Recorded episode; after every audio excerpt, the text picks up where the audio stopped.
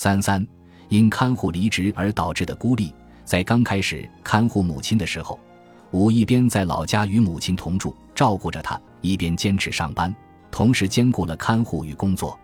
但是，随着看护必要性的增加，白天很难让母亲独自在家了。母亲满日渐衰老，独自步行，站立变得愈发困难，健忘也逐步加重。武不放心母亲白天独自在家，于是决意辞去工作。然而，这个看护离职的决定却导致母子俩在社会上陷于孤立，在经济上遭遇困窘。为了照顾母亲而下了决心，却使得母子俩被逼入绝境。究竟为何武会做出看护离职的决定呢？我们打算追溯武漫长的看护人生。从当地的高中毕业之后，武成了县内一所工厂的正式员工。因为是正式员工，他的收入稳定。但是在四十岁之前，武便决定辞去这份工作。母亲满载步入七旬后，独自外出购物、操持家务等都变得愈发困难。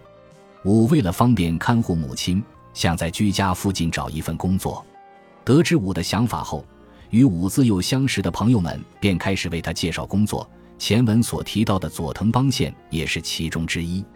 他说，当时有个在附近经营畜牧业的朋友邀请武前去帮忙，自己至今还记得武高兴的样子。武来到牛舍，干起了养牛的工作。因为工作的牛舍离家很近，随时都能回家查看母亲的状况。武向那位朋友表达了感谢之情。邦宪这般叙述道：“武换了好几份工作，但是畜牧业的工作持续的时间最长，工作时间自由这一点还是很好的。”为了看护母亲，武才选择了那份工作。有紧急情况的时候，能立刻赶回家。就这一点言，这份工作是最佳选择了。兼顾畜牧业的工作与看护任务，武开始了为期近二十年的看护人生。从小与武一起长大的邦宪告诉我们，在开始看护母亲之后，武便不再参加地方上的聚会了。邦宪拿出一张照片，是武最后一次参加聚会时拍摄的。那是一年一度地方上的友人们相约前去温泉旅行的时候，照片上的武戴着滑稽的面具，想必朋友们都被逗笑了吧？照片是在展示才艺的舞台上拍摄的。开始看护母亲之后，武不再有机会参加活动了。二十年前的这次旅行是最后一次了。武没法把满独自留在家中，自己外出过夜。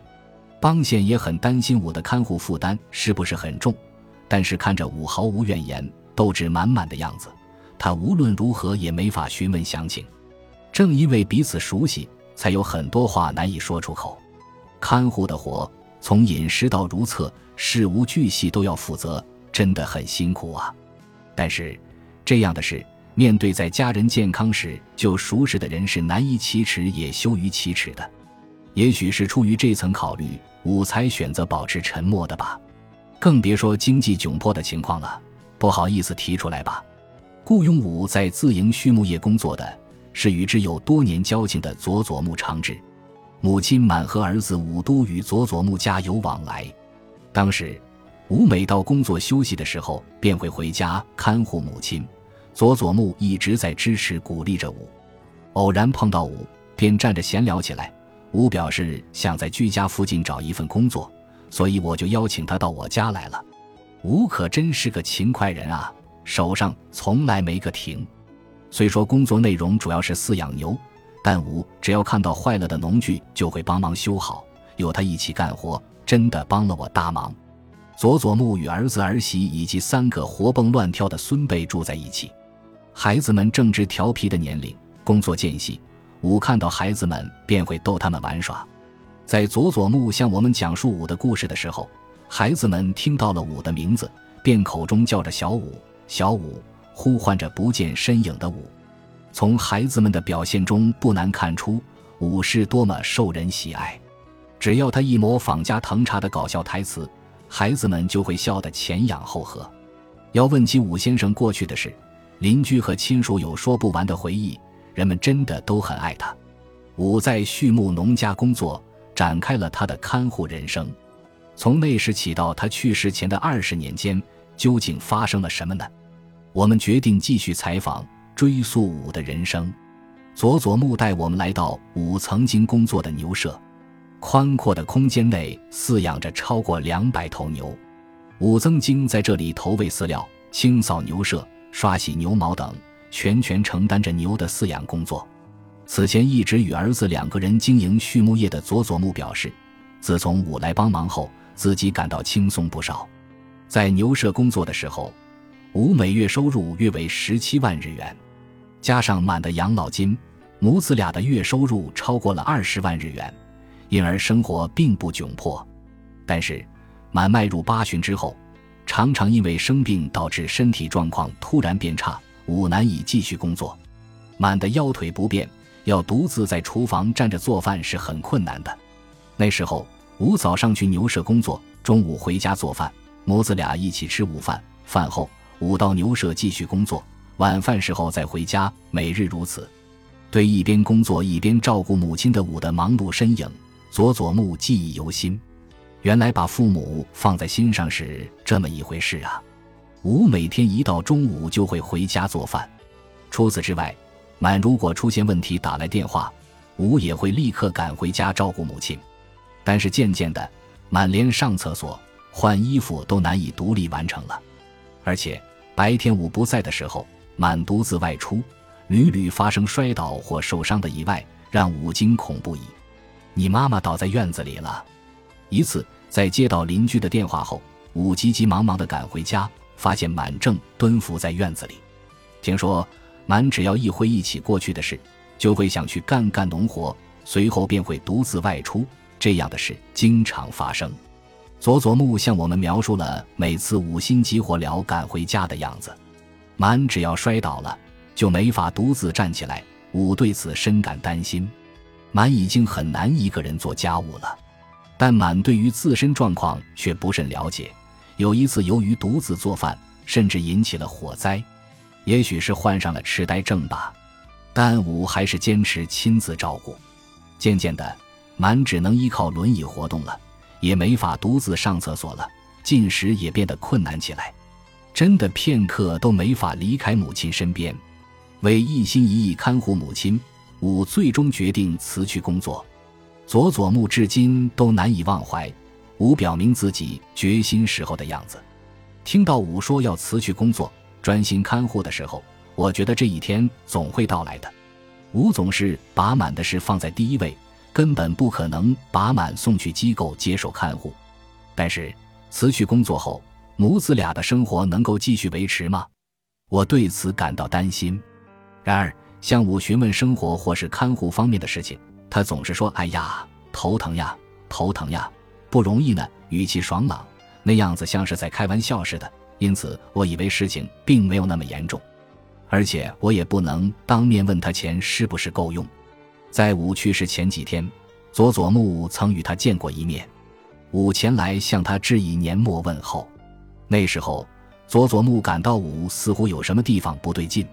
佐佐木家门前有一段上坡路，以往武都能轻松走完，但是那一天武一到佐佐木家，便说着好累，好累，一屁股坐在了玄关前。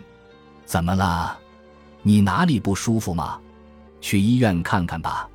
对于佐佐木的担忧，武只是摇摇头，嘴里说着没事儿，没事儿。比起自己，武总是更多考虑母亲的事。他不会因为自己身体不适就去医院，也许经济上也不允许他去医院看病吧。而且，万一他需要住院接受治疗，那么就没人看护满了。如果拜托他人看护的话，还要额外花钱。因此，即便身体不适，吾也只是默默忍受着吧。那时候，如果我更强硬的让他去医院的话就好了。在武祠去牛舍的工作失去收入后。母子俩便依靠满的收入生活。此后八年多的时间里，靠着养老金、抚恤金等合计每月八万日元左右的收入，母子俩互相扶持，努力生活着。为了支付满的医疗费用，也是以备不时之需，吴打算尽可能的存些钱下来。他竭尽所能的缩减生活费的支出。吴总是在傍晚的时候去附近的超市买东西。因为那时候生鲜食品都会打折，为节省伙食费，他还在自家门前小小的田地里种植了蔬菜。五去世至今已过去半年了，现在的田地中，只见他生前所种植的葱、卷心菜等都迎来了收获时节。附近的邻居至今还记得武一边说着这是满最爱吃的东西，一边种芋头的样子。武还在自家后面的田里种了大米，时常利用满午睡的片刻光景，下到田里不停地劳作。在相依为命的母子俩的生活中，医疗费是一项沉重的负担。满渐渐患上了各种慢性病，医疗费用随之增加。我们拜访了满曾经的主治医生伊藤昭彦，他在当地经营着一家私人医院，当地人都对他信赖有加。满在去世前每月都会前来看一次病。伊藤医生不无遗憾地表示，满的病并未严重到危及生命。满的确身患数种慢性疾病，但并非时刻威胁生命的重疾。对他的去世，我感到非常遗憾。至今我还记得，满每次到医院来的时候，儿子都会一起出现。儿子总是陪伴在母亲身边，母子俩关系真的很好。满的心脏患有慢性病，也曾因此住过院。此外，他还患有糖尿病、白内障、高血压等疾病，每月的治疗及用药花费为十二零零零日元。为了积攒未来的住院费，母子俩的生活费一再缩减。生活也愈发艰辛。本集播放完毕，感谢您的收听，喜欢请订阅加关注，主页有更多精彩内容。